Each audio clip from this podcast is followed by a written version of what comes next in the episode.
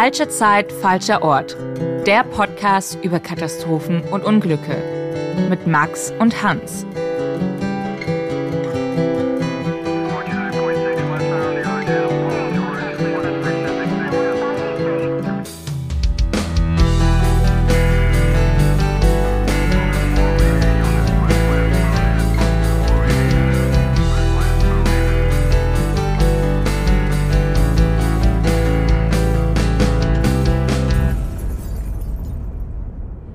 Hallo und herzlich willkommen zu einer neuen Folge bei unserem Katastrophen-Podcast. Wir sind Hans und ich bin Max und wir wollen euch auch in dieser Folge eine Katastrophe, ein Unglück näher bringen. Das Ganze auf so eine bisschen leicht nerdige Weise, so wie wir zwei auch sind.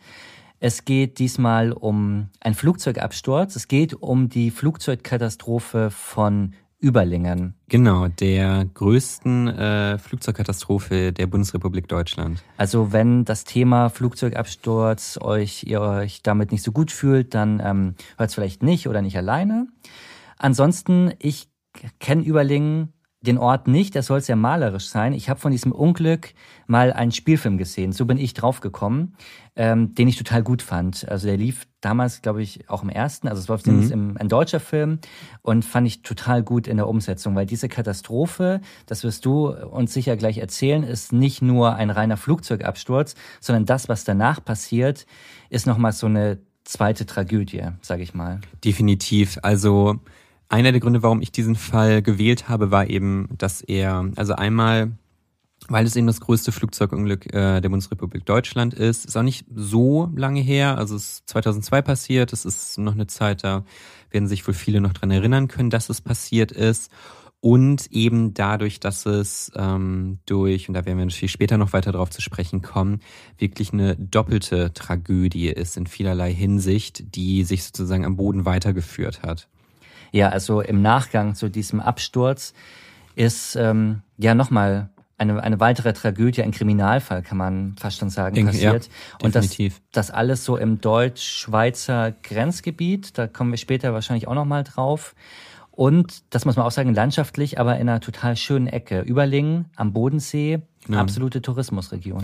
Nordufer des Bodensees, genau, sehr, sehr, sehr wichtig ähm, für den Tourismus. Hat natürlich auch diese Region geprägt, wenn wir auch nochmal drüber sprechen.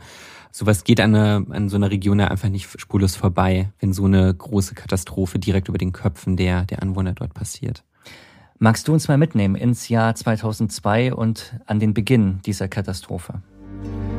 Es ist mitten in der Nacht am 1. Juli 2002, als die Anwohner in Überlingen, einer kleinen Stadt am nördlichen Ufer des Bodensees, einen lauten Knall hören, der sich später als das schwerste Flugzeugunglück der Bundesrepublik Deutschland herausstellen wird.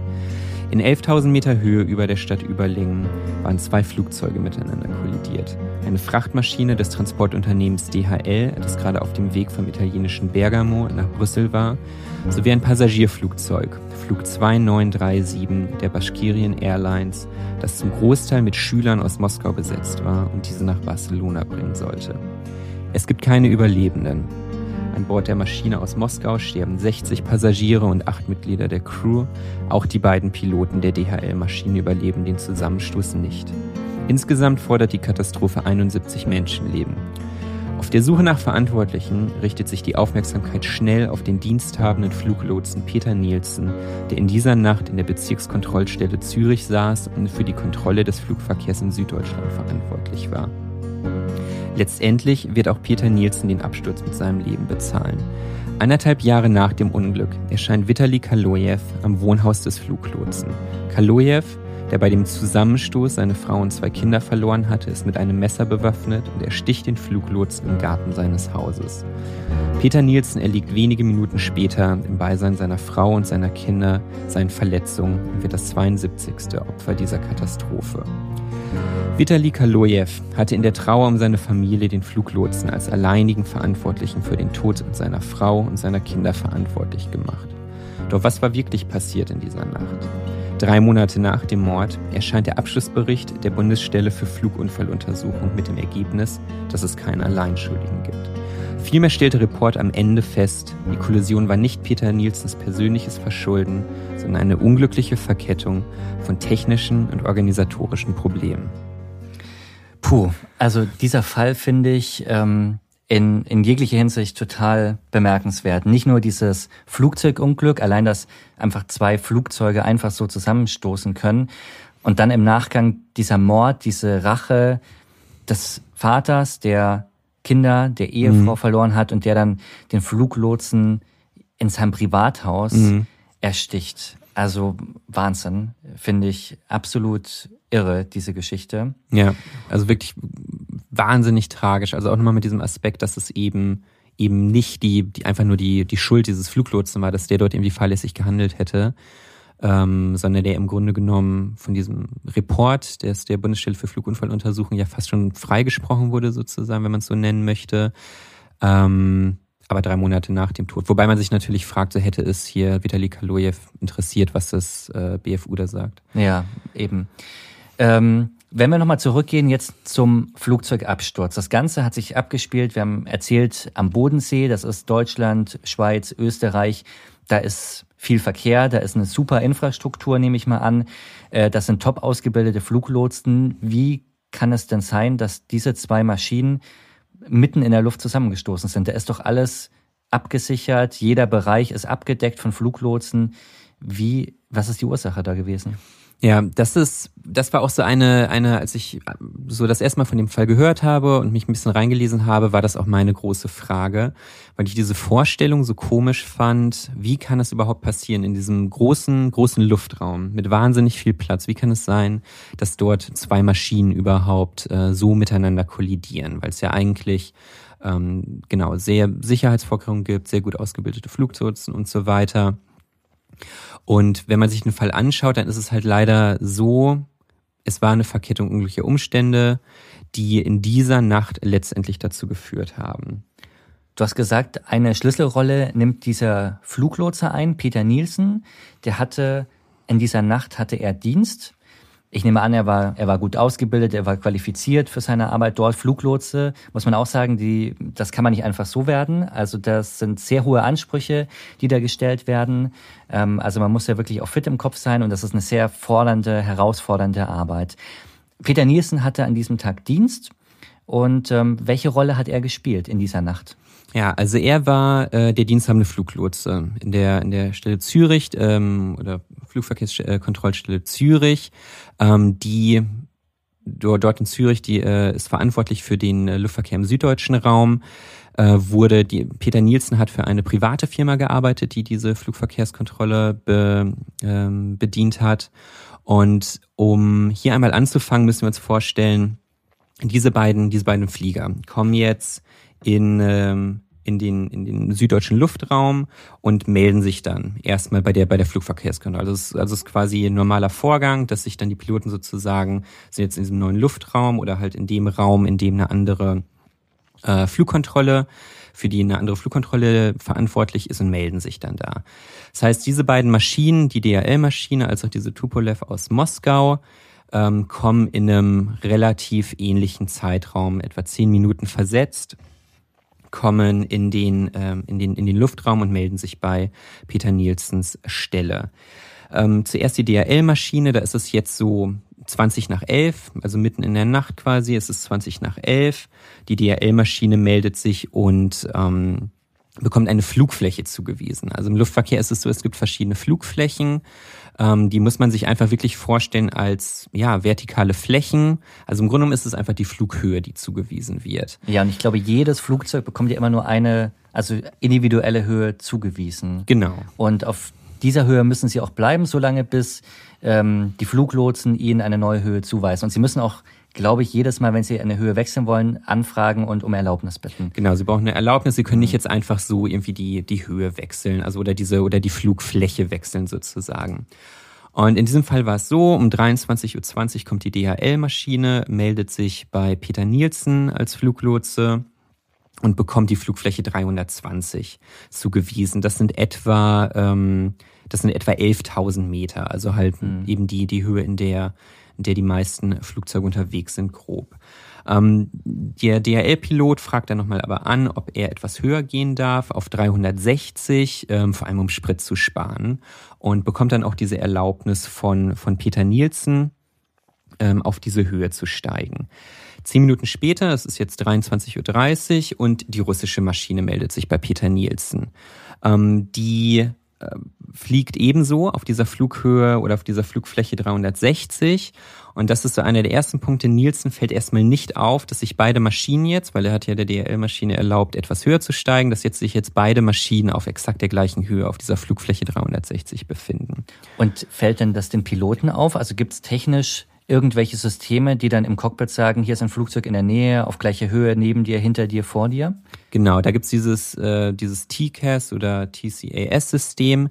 Das hat jedes, jedes Flugzeug und das, ähm, was dieses System macht, das ist ein automatisches System und was es im Grunde genommen macht, ist, es nimmt Transponderdaten äh, des eigenen Flugzeugs und natürlich umliegender Flugzeuge und checkt dann automatisch regelmäßig, ob es irgendeine Gefahr gibt, die halt passieren könnte. Das ist ein völlig automatisches System und das springt dann auch tatsächlich vier Minuten später, um 23.34 Uhr, springt dieses System in beiden Cockpits an, von der Tupolev als auch der DHL-Maschine, um beide zu informieren, dass äh, hier ein Flieger in der Nähe ist und es eine gewisse oder es eine Gefahr besteht, dass halt die, die Mindest, der Mindestabstand unterschritten wird.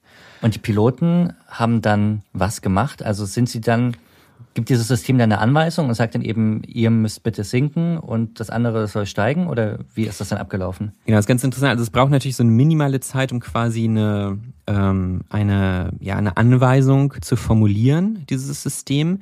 In diesem Fall war es halt so, dass das auch der Moment war, wo ähm, Nielsen am Boden erkannt hat, dass es hier, dass hier eine mhm. Gefahr der Kollision ja. besteht. Und er weist äh, die Tupolev, die russische Maschine, weist er an zu sinken auf äh, Flugflä äh, Flugfläche 350 etwas runter zu gehen. Die russischen Piloten, das ist so ein kleiner, kleiner Aspekt des Ganzen, die russischen Piloten diskutieren ganz kurz untereinander, also wirklich nur ganz kurz und gehen dann in den Sin Sinkflug, allerdings auch ohne nochmal eine, eine Bestätigung durchzugeben. Mhm. Jetzt ist es allerdings ähm, so, dass also die, die Maschine bekommt die Meldung vom automatisierten System, ähm, dass, ein, dass ein anderer Flieger zu nah ist. Der Fluglotse sagt der Maschine, ihr müsst sinken.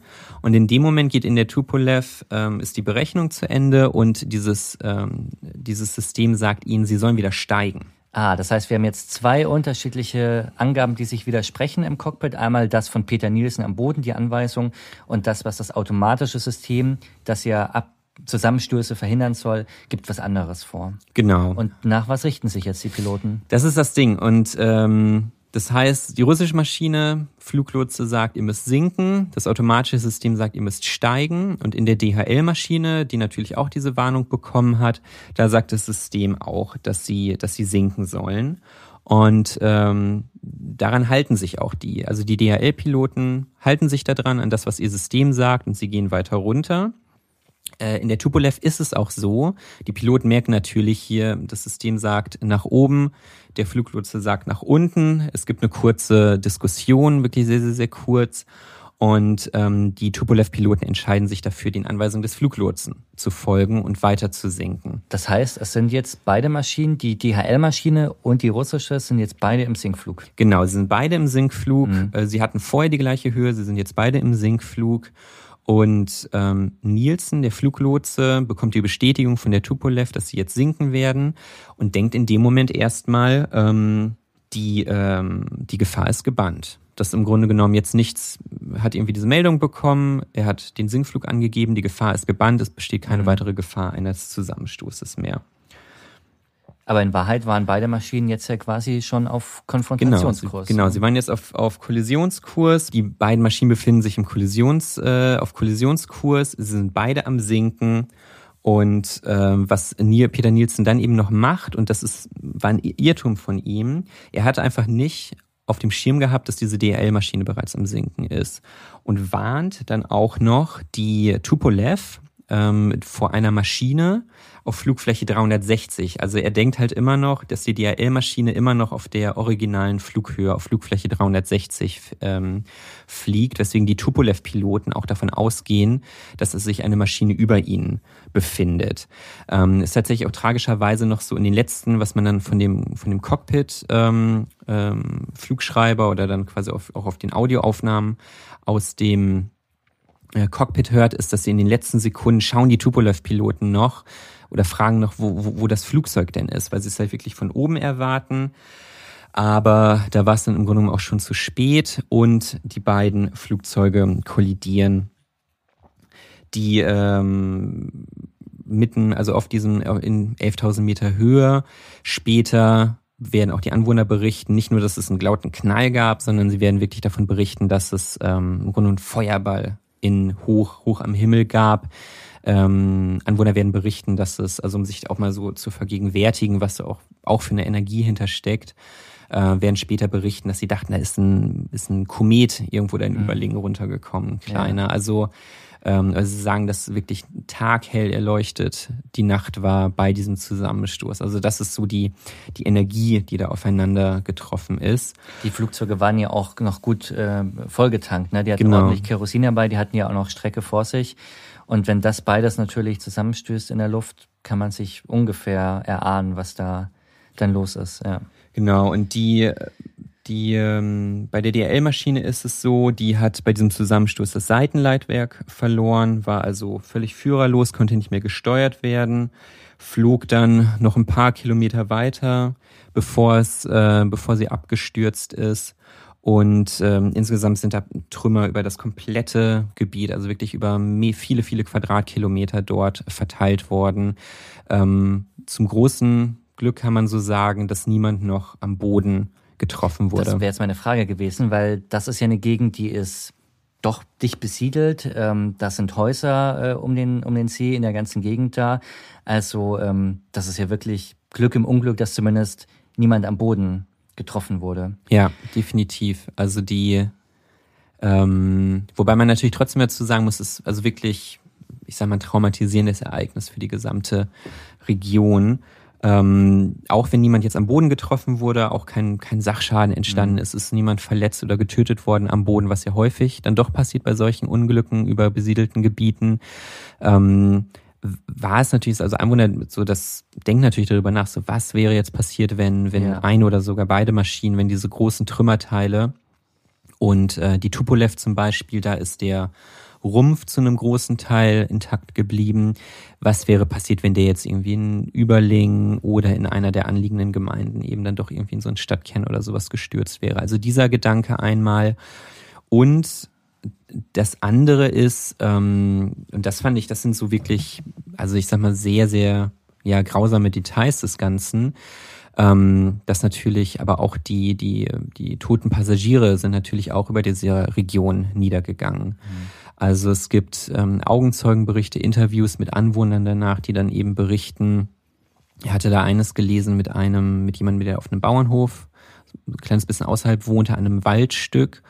Und der dann eben sagte, er hätte sich dann am Tag, das ist ja alles mitten in der Nacht passiert, am nächsten Morgen hatte er sich gewundert, da steht überall Polizei am, an dem Waldstück, das an sein Grundstück grenzt, bis ihm klar geworden ist, die, ähm, die bewachten dort Leichen der Passagiere, die aus dem Flugzeug gefallen waren, teilweise noch in ihren Sitzen aufgeschlagen sind und so weiter. Und ähm, das ist ja auch also wirklich eine, eine, eine höllische Vorstellung, um so aufzuwachen und um das eigene, ja, um das eigene Grundstück so herum ist eben Polizei die Leichen bewachen. Ja, ich hätte auch gelesen, dass ähm, viele zum Teil in den Bäumen mhm. aufgefangen wurden, da dann hingen. In der Maschine aus Russland waren ja auch noch viele Kinder, ja. muss man jetzt auch mal ja. noch mal im Hinterkopf haben. Also ganz schreckliche Bilder, die sich da am nächsten Morgen dann da in Überlingen und Umgebung geboten haben. Genau. Das, was du jetzt erzählt hast, klang jetzt für mich aber schon so, dass der diensthabende Fluglotse Peter Nielsen mitverantwortlich oder der Hauptverantwortliche für dieses Unglück war. Denn er hat ja die eine Maschine irgendwie nicht mehr auf dem Schirm gehabt, vergessen, dass die auf, ähm, auf dieser Höhe noch ist ähm, wie ging es dann juristisch weiter? Wie hat man das Ganze denn aufgearbeitet? Also ähm, Peter Nielsen war natürlich so als Diensthandler Flugloser auf jeden Fall absolutes, also hat absolute Aufmerksamkeit bekommen, als es darum ging zu schauen, wer ist jetzt überhaupt verantwortlich für das Ganze. Und ähm, wie wir, das haben wir ja schon drüber gesprochen, er wird, er wird später, später von einem der, einem, einem angehörigen Vater umgebracht werden. Sehr, sehr, sehr tragisch. Denn es ist wirklich so, ähm, Peter Nielsen hat ein paar Fehler gemacht, aber in dem Sinne ist es nicht seine eigene Schuld. Da kommen ein paar Faktoren zusammen. Also das eine ist, ähm, diese Flugkontrollstelle, die ist von einer privaten Firma betrieben worden, die natürlich auch dann Auge auch darauf hat, ähm, Geld zu verdienen, klar. Das hat mich übrigens gewundert, als ich ähm, das mir alles durchgelesen hatte, weil ich dachte immer, sowas ist ähm, hoheitliche Aufgabe, also deutsche Flugsicherung kennt man so, wo ich dachte, das ist ähm, nichts, was man irgendwie schnell mal auslagert oder privatisiert. Ist tatsächlich so, da kommen wir gleich nochmal ganz kurz drauf. Ähm, das hat noch eine, genau, das hat noch eine wichtige Bewandtnis tatsächlich für, für das juristische Aufarbeitung später. Also hätte es überhaupt von einer privaten Firma gemacht werden dürfen oder nicht. Da kommen wir später nochmal kurz zu. Ist auf jeden Fall ein wichtiges Thema. Ähm, so war es aber eben so, dass diese, diese private Schweizer Firma hatte es sich, ja, ähm, da war es einfach so, die haben gesagt, bei vor allem nachts, wenn jetzt nicht allzu viel Flugverkehr dort ist, dann ähm, werden nicht so viele Leute eingesetzt. Also es war von vornherein so, dass ähm, Peter Nielsen nicht die, also keine besonders große Unterstützung dort hatte. Es gab einen zweiten Fluglotsen und eine weitere Kollegin dort, die aber vor allem die Systeme überwacht hat und die aber selbst nicht, ähm, also keine, keine Fluglotsentätigkeit ausüben konnte oder durfte. Also im Grunde genommen waren es Peter Nielsen als diensthabender Fluglotse und ein weiterer Fluglotse. Der aber, äh, das ist einer der wichtigsten Punkte, der hatte gerade Pause gemacht. Äh, es ist ja auch so, das Fluglotsen, es ist eine kognitiv extrem anstrengende Arbeit. Genau, die müssen nach, ähm, ich hatte auch mal eine Doku drüber gesehen, also die arbeiten erstmal relativ kurz, um dann gleich wieder eine Pause zu machen. Genau. Also ich, ich, ich weiß die Zeit nicht mehr, aber so sinngemäß irgendwie, die sitzen zwei Stunden als Fluglotse da und müssen dann aber erstmal wieder eine halbe, dreiviertel Stunde was anderes machen, sollen dann ruhig auch irgendwie äh, so Kicker spielen oder mhm. sich irgendwie ein bisschen bewegen oder was machen, um dann wieder, aber auch nur wieder nur für irgendwie ein, zwei Stunden äh, an ihrem Arbeitsplatz zu sitzen, um dann wieder Pause zu machen. Also das ist bei denen so eine hohe Art der Konzentration, ähm, dass man das nicht über Stunden am Stück machen kann. Genau, also das auf jeden Fall. Dann einer Gründe, warum er eben da alleine war, weil sein Kollege gerade Pause gemacht hat. Das ist so einer der Faktoren. Also er war komplett alleine. Ähm, zweiter wichtiger Punkt ist, es gab ein, ähm, der Flughafen Friedrichshafen am Bodensee ähm, war auch direkt in der Nähe und dort gab es einen verspäteten Flieger, um den sie sich kümmern mussten. Und das war, ähm, war ihnen dort in der Kontrollstelle einfach nicht bekannt. Das heißt, ähm, sie mussten oder Peter Nielsen, der jetzt alleine in, in dieser Flugkontrollstelle sitzt, ähm, ist eben nicht nur alleine, sondern muss sich um einen unerwarteten Anflug kümmern. Und äh, eben sogar so weit, dass er dann zwischen äh, zwei Radarbildschirmen quasi pendeln musste. Also einmal musste er schauen bei dieser DHL Tupolev. Sache dort überwachen, dass nichts passiert. Da musste er wieder zurück, um den Landeanflug dieser Maschine auf den Flughafen Friedrichshafen zu überwachen. Also das war schon mal einfach ein Punkt, wo natürlich dann auch schnell Fehler passieren können. Also nicht die besten Voraussetzungen ähm, für ein konzentriertes, ruhiges, ordentliches Arbeiten. Und dann gab es in dieser Nacht noch etwas, hatte ich gelesen, und zwar gab es Wartungsarbeiten an ihrer Telefonanlage. Irgendwo, irgendein Telefon hat nicht richtig funktioniert, war in dieser Nacht nicht in Betrieb. Genau, das, das war auch ein sehr wichtiger Punkt, die, das Telefon hat einfach nicht funktioniert. Und zwar, es gab Wartungsarbeiten, äh, wo dich auch eigentlich bekannt war, dass das Telefon nicht funktionieren würde, aber es gab ein, ähm, also eigentlich natürlich ein sekundäres Telefon.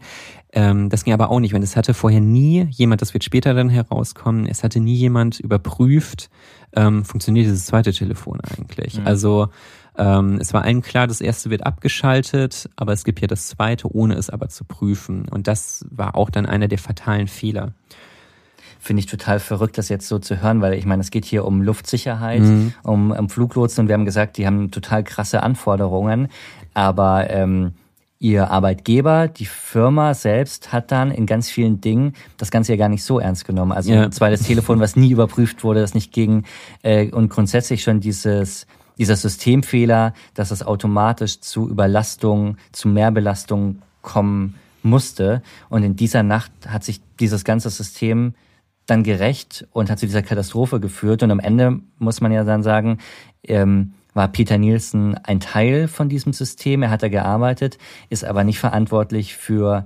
ähm, das Umfeld, in dem er arbeiten muss. Genau. Ja, ja. Genau, so, genau so kann man das beschreiben. Also es war auch, und das ah, finde ich auch sehr, sehr tragisch. Also es gab Versuche, des, ähm, der, der Flugkontrollstelle in Karlsruhe, die eben auch diese beiden Flieger auf dem Schirm hatten. Es gab, die durften aber nicht eingreifen. Ähm, ich denke, es macht Sinn, dass wirklich nur so eine Kontrollstelle dafür verantwortlich ist. Sie durften nicht eingreifen. Sie haben aber gesehen, dass es noch eine brenzlige Situation geben kann und haben äh, halt probiert, natürlich telefonisch dann diese Stelle in Zürich anzurufen, die sie aber nicht erreicht äh, oder erreichen konnten, weil eben diese Telefonanlage nicht in Betrieb war. Ich finde das Wahnsinn, vor allem, weil mhm. du auch sagst Zürich, also die Schweiz, der Inbegriff ja. von, es ist alles seriös, es ist, es sicher, ist, es ist Geld ja. da, ähm, dieses Geld wird investiert für äh, Infrastruktur. Ähm, und dass dann sowas in diesem Umfeld ähm, so stümperhafter teilweise gearbeitet wird, hätte ich mir nie vorstellen können, hätte ich Jetzt, mir nie träumen lassen. Ja, ja. ich denke, ich denke, es ist so einer dieser Faktoren. Also genau das einmal fand ich auch wahnsinnig überraschend. Ja. Und ähm, gleichzeitig ja eigentlich auch wieder so ein Beispiel von so Sachen, die zum Beispiel diese, diese Praxis eben nachts sehr, sehr wenige Fluglotsnutzer haben, weil in der Regel wenig los ist ähm, ja, sowas funktioniert so lange, bis es irgendwann nicht mehr funktioniert. Das haben wir auch in vielen anderen Fällen ja. gesehen, wo äh, ja Sachen eben lange, also eigentlich die zur Katastrophe führen könnten, ja. lange nicht zur Katastrophe geführt haben, bis es dann eben doch passiert. Ja, also es geht irgendwie 99 Mal gut und beim 100. Mal dann nicht so. Genau. Wurde denn Peter Nielsen verurteilt? Gab es da dann einen Strafprozess? Also es gab, ähm, also es gab natürlich Untersuchungen und so weiter. Er wurde aber nie irgendwie verurteilt. Mhm. Also es gab, ähm, ja, also es gab später Kollegen, die, ich sag mal, gegen ihn ausgesagt haben. Ähm, aber es war nie so, dass er zu irgendwie was verurteilt wurde oder so ähm, was eben auch, ich denke, gerade mit dem, mit dem Kontext, mit diesen technischen Problemen dort, mit dem Fakt, dass er einer oder dass er der einzige neben, oder dass er der diensthabende Fluglotse war und sein Kollege gerade nicht dabei war. Ähm, dann kam zum Beispiel auch noch dazu, dass dieses bodengestützte Kontrollsystem war ausgeschaltet. Also in dieser Nacht sind wirklich viele Sachen zusammengekommen, die ähm, vielleicht einzeln keine große Rolle gespielt hätten, aber die so in dieser Summe dann eben letztendlich zu der Katastrophe geführt haben. Das heißt, Peter Nielsen war danach ein freier Mann, er wurde nicht verurteilt. Er hat auch weiter in der Region am Bodensee, ich glaube, er hat in der Nähe von, von Zürich, in der Nähe mhm. von Kloten gelebt. Genau, Zürich Kloten, ja. Er hat ein Haus, Frau, Kinder. Und dann kommt es zur zweiten Katastrophe, zur zweiten Tragödie, ja. die ich ähm, ja spielfilmreif finde. Also das ist, ähm, kann man sich nicht ausdenken, dass das genau so passiert. Denn Peter Nielsen wird ermordet. Genau, Peter Nielsen wird im Beisein seiner Familie, ähm, je nachdem, genau, es gibt verschiedene Verfilmungen, je nachdem, mhm. dann irgendwie in den, in den Armen seiner Frau auch wird das dann dargestellt, stirbt da vor, vor, seinem, vor seinem eigenen Haus. Erstochen von Vitali Kalujew. Und das war der Vater ähm, eines Kindes, das in der Maschine aus Russland saß.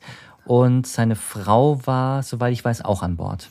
Genau, der hat, ähm, genau, Vitali Kalujew ist oder war oder ist ähm, Bauingenieur. Mhm. Der hatte seine Familie zu dem Zeitpunkt auch schon ein paar Monate nicht gesehen, weil er in äh, Barcelona gearbeitet hat. Und ähm, seine, seine Kinder und seine Frau waren eben auch an Bord. Das waren ja dieses, also es war äh, in der Tupolev, das waren vor allem Kinder, weil das eine, das war eine Gruppe von hochbegabten Schülern, die sozusagen, weil sie für ihre guten Leistungen, um ihre guten Leistungen zu belohnen, quasi diesen Trip nach ähm, Barcelona gewonnen haben. Und da muss man auch noch was sagen, das ist ähm, auch total interessant, das habe ich auch gelesen. Diese Schulkinder, die äh, so begabt waren, die in der Maschine saßen, ähm, die hätten da eigentlich gar nicht drin sein sollen. Ja, das ist ja, das ist echt so eine Sache, die ich, die ich auch besonders, also besonders tragisch an dem Fall finde. Das ist, ähm, sie haben einen, ähm, einen Bus, also der, der Bustransfer hat einfach nicht gepasst.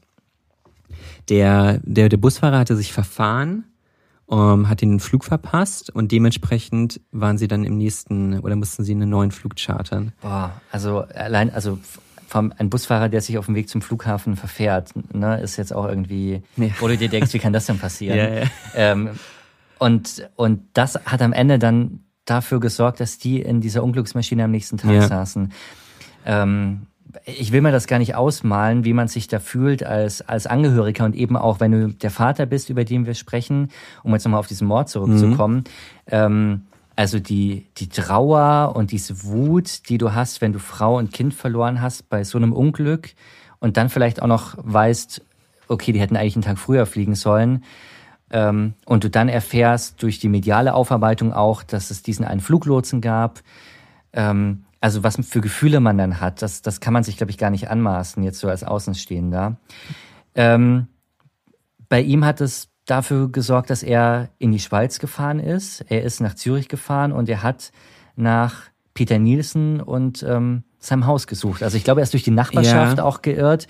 Ähm, er konnte ja kein Deutsch äh, oder, oder äh, ich, Englisch weiß ich jetzt nicht, aber er hatte wohl einen Zettel dabei ähm, mit dem Namen Peter Nielsen ja. und ist damit wohl so, wo er ungefähr wusste oder erfahren hat, da in der Ecke wohnt er, ist er über, durch die Nachbarschaft gezogen und hat nach, nach dem Haus und nach ihm gefragt. Genau, und hat dann ja auch den, ähm, den Hinweis bekommen von einem der Nachbarn, wo er hingehen muss. Ja, als Nachbar denkst du dir da ja auch ja. erstmal irgendwie gar nichts, aber äh, was für eine krasse Situation. Ja. Und er hat dieses Haus gefunden und er hat dann ich glaube, er hat einfach nur geklingelt und Peter Nielsen hat aufgemacht. Genau, Peter Nielsen hat aufgemacht und äh, Vitali Kaloyev hatte ein Messer dabei und hat ihn dann auch ähm, genau, ziemlich schnell niedergestochen. Ja, ich, also, ich glaube, die haben gar nicht groß geredet nee, oder diskutiert. Ich, ich weiß es nicht, ähm, wie das genau ablief, aber das, was ich so recherchieren konnte, hat er wohl sofort zugestochen. Ja, also es gibt etwas, also die, ich glaube, die große Ungewissheit ist halt eben, weil niemand direkt dabei war. Ja. Also seine, also Peter Nielsens Frau wird dann später sagen, dass sie halt nach kurzer Zeit einen Schrei gehört hat. Mhm. Ganz am Anfang war es auch wohl so, dass, ähm, dass Peter Nielsen mit ihm, mit ihm gesprochen hatte, die Kinder da auch noch hingelaufen sind, dann aber von der Mutter ähm, erstmal so zurückgehalten wurden, quasi wieder ins Haus gegangen sind, um dann eben sehr kurz danach einen, einen Schrei zu hören. Und ähm, ja, es ist was ich auch interessant fand, war, ähm, Vitali Kaloyev hatte sogar erst ähm, gesagt, er wollte einfach nur eine Entschuldigung haben, die mhm. ihm verwehrt wurde, beziehungsweise er hatte sogar erst komplett abgestritten, dass er was, dass er es war, dass er da ähm, das gemacht hat. Was ich sehr spannend oder auch spannend an diesem Fall finde, ist eben, der muss in einem ganz, also ganz krassen so Geisteszustand gewesen sein. Eine Sache, die ich gelesen hatte, das war so eine Theorie dahinter. Ähm, er ist nämlich ähm, am Tag des Unglücks, als dann klar war, dass dieser Flieger abgestürzt ist, er ist dann aus Barcelona nach ähm, dorthin gereist, nach Überlingen und war vor Ort am äh, am Unfall, am Unfallort, wo ihm dann natürlich die Theorie ist, dass da ihn das nochmal besonders einfach traumatisiert hat. Also nicht nur, nicht nur eben seine Frau und seine Kinder zu verlieren also dieses Wissen zu haben, sondern dass er eben dort vor Ort war und eben auch ein gewisses Ausmaß dieses, dieses, dieser Katastrophe dort gesehen hat. Ja. Nach dem, was du am Anfang ja auch beschrieben hast, wie es nach dem Unglück aussah. Ja, also man, man kann sich es, glaube ich, nicht wirklich vorstellen, wie man sich fühlt, wenn du Angehöriger bist und du kommst dann dahin. Ähm, ja, auf jeden Fall auf jeden Fall eine krasse, krasse Geschichte. Wie ging es denn dann äh, für ihn weiter? Also ihm wurde ja auch ein Prozess gemacht in der Schweiz. Ähm, was, was kam dabei raus? Also er, ähm, genau, er wurde ihm, ihm wurde, er wurde festgenommen, ihm wurde der Prozess gemacht und ähm, im allerersten Urteil, das war 2005 im Oktober, also circa ja, drei Jahre immerhin nach, nach der Katastrophe, da wurde er vom ähm, Zürcher Obergericht wegen vorsätzlicher Tötung zu acht Jahren Gefängnis verurteilt. Allerdings ähm, ist er da in Bewähr und äh, Berufung gegangen. Und ein Jahr später gab es dann das zweite ähm, Urteil, beziehungsweise es gab die Anweisung an das Gericht, die, die Strafe zu senken, was vor allem damit zu tun hat, dass ihm, also es war ähm, vorsätzliche Tötung, äh, was ihm positiv angerichtet oder angerechnet wurde, war eben diese ja, persönliche Betroffenheit, diese Trauer ja. und so weiter und so fort. Ähm, die wurde im Grunde genommen äh, positiv ange, angerechnet, was dann auch zu einer, zu einer Verkürzung des Urteils geführt hat. Daraufhin hat er dann, also das erste Urteil äh, waren acht Jahre, später hat er dann fünf Jahre und drei Monate bekommen und dann gab es aber allerdings auch relativ schnell, nachdem er zwei Drittel seiner Strafe abgesessen hatte. Also er war im Grunde nicht viel länger als, als zwei Jahre, zwei, zwei, knapp drei Jahre war er letztendlich im Gefängnis nur. Ähm, ja, wurde dann die, die Entlassung mhm. von ihm äh, an, angeordnet. Und er ist dann zurück nach Russland gegangen, nach Nordossetien, wo er tatsächlich Vizeminister für, ja, Vizebauminister geworden ist in der Region. Und er ist auch dort, in Russland und dort, ähm, ist er schon als so eine Art Held gefeiert mhm. worden. Weil er da eben ja seine seine Familie gerächt hat, wie man es wie man es dann noch sehen möchte. Also dort ist er wirklich als ähm, ja, als Held, als bekannte Persönlichkeit ist er zurückgekehrt, hat diesen Bauministerposten angenommen und ist auch immer noch, also er ist immer noch so eine gewisse Persönlichkeit da. Also es, was ich gefunden hatte, vor wenigen Jahren gab es eine Meldung, dass er wieder geheiratet hat und mhm. dass seine neue Frau Zwillinge bekommen hat. Und ähm, ja, das ist immer noch so was, was eben ja schon eine News ist, auch in Russland. Und äh, dass er, und das fand ich ein ganz, ganz komisches Detail, um ehrlich zu sein, dass er bei einigen auch der Trauerfeiern dort war. Also er hat tatsächlich nochmal nach dieser ganzen Geschichte an Trauerfeiern zu dem, zu dem Überling-Unglück äh, ja. ist er aufgetaucht.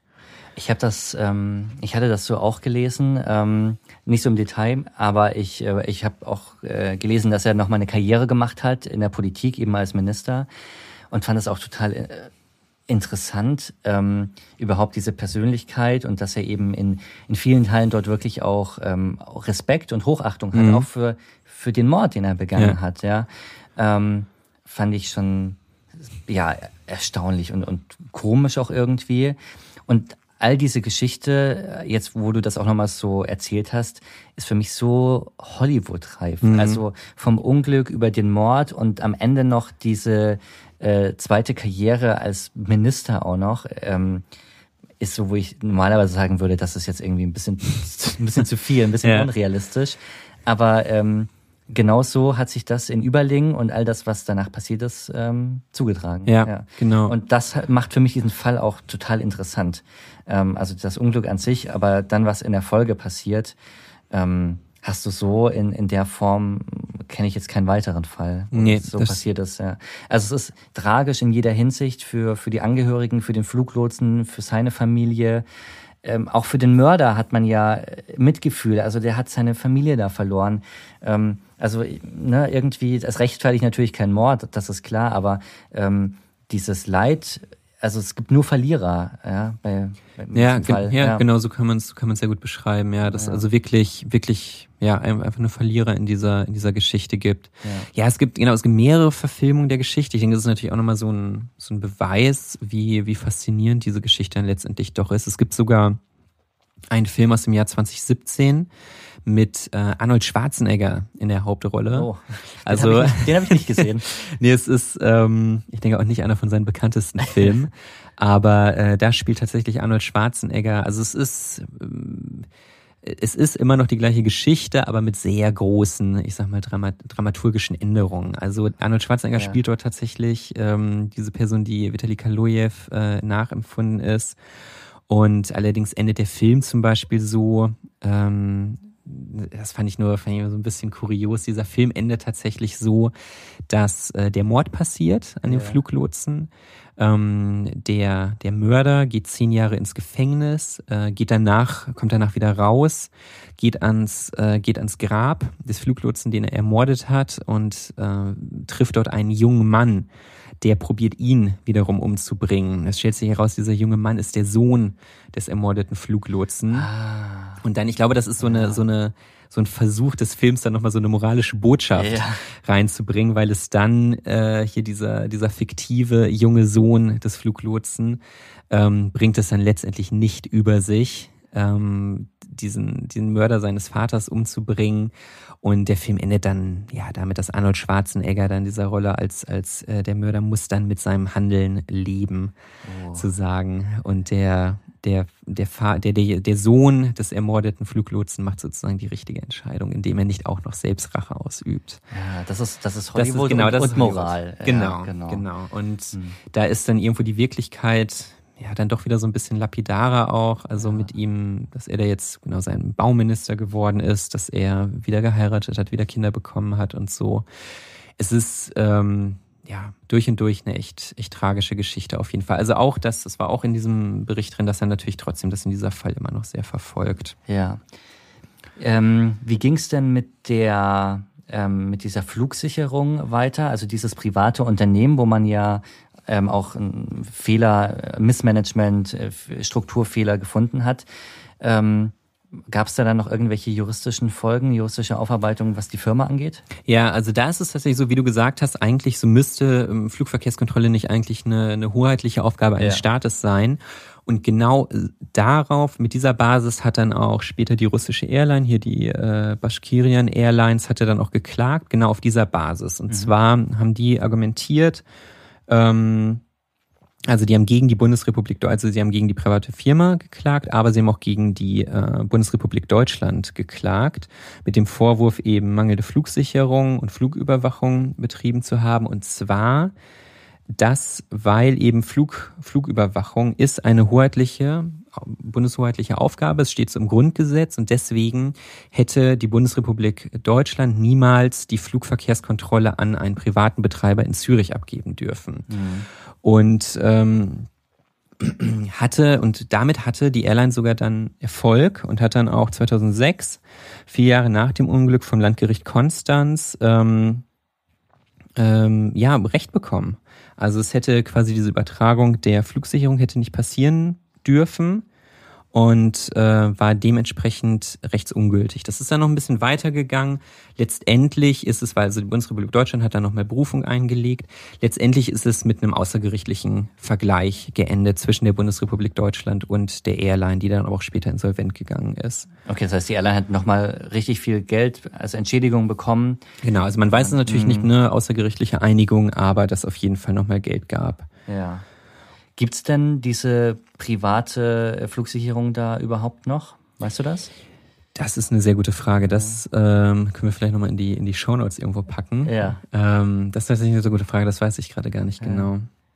Ich weiß es auch nicht. Man macht sich da wenig Gedanken. Also man sieht irgendwie so den Tower am Flughafen und ähm, verlässt sich dann drauf, dass der und die Kollegen, die dann für ähm, nicht den Flughafen, sondern das äh, den Rest zuständig sind, ihre Arbeit machen. Aber ich habe ja. auch mit diesem Fall, deshalb war ich jetzt so verwirrt, weil ich dachte, hä, warum ist denn das privatisiert? So eine wichtige Aufgabe.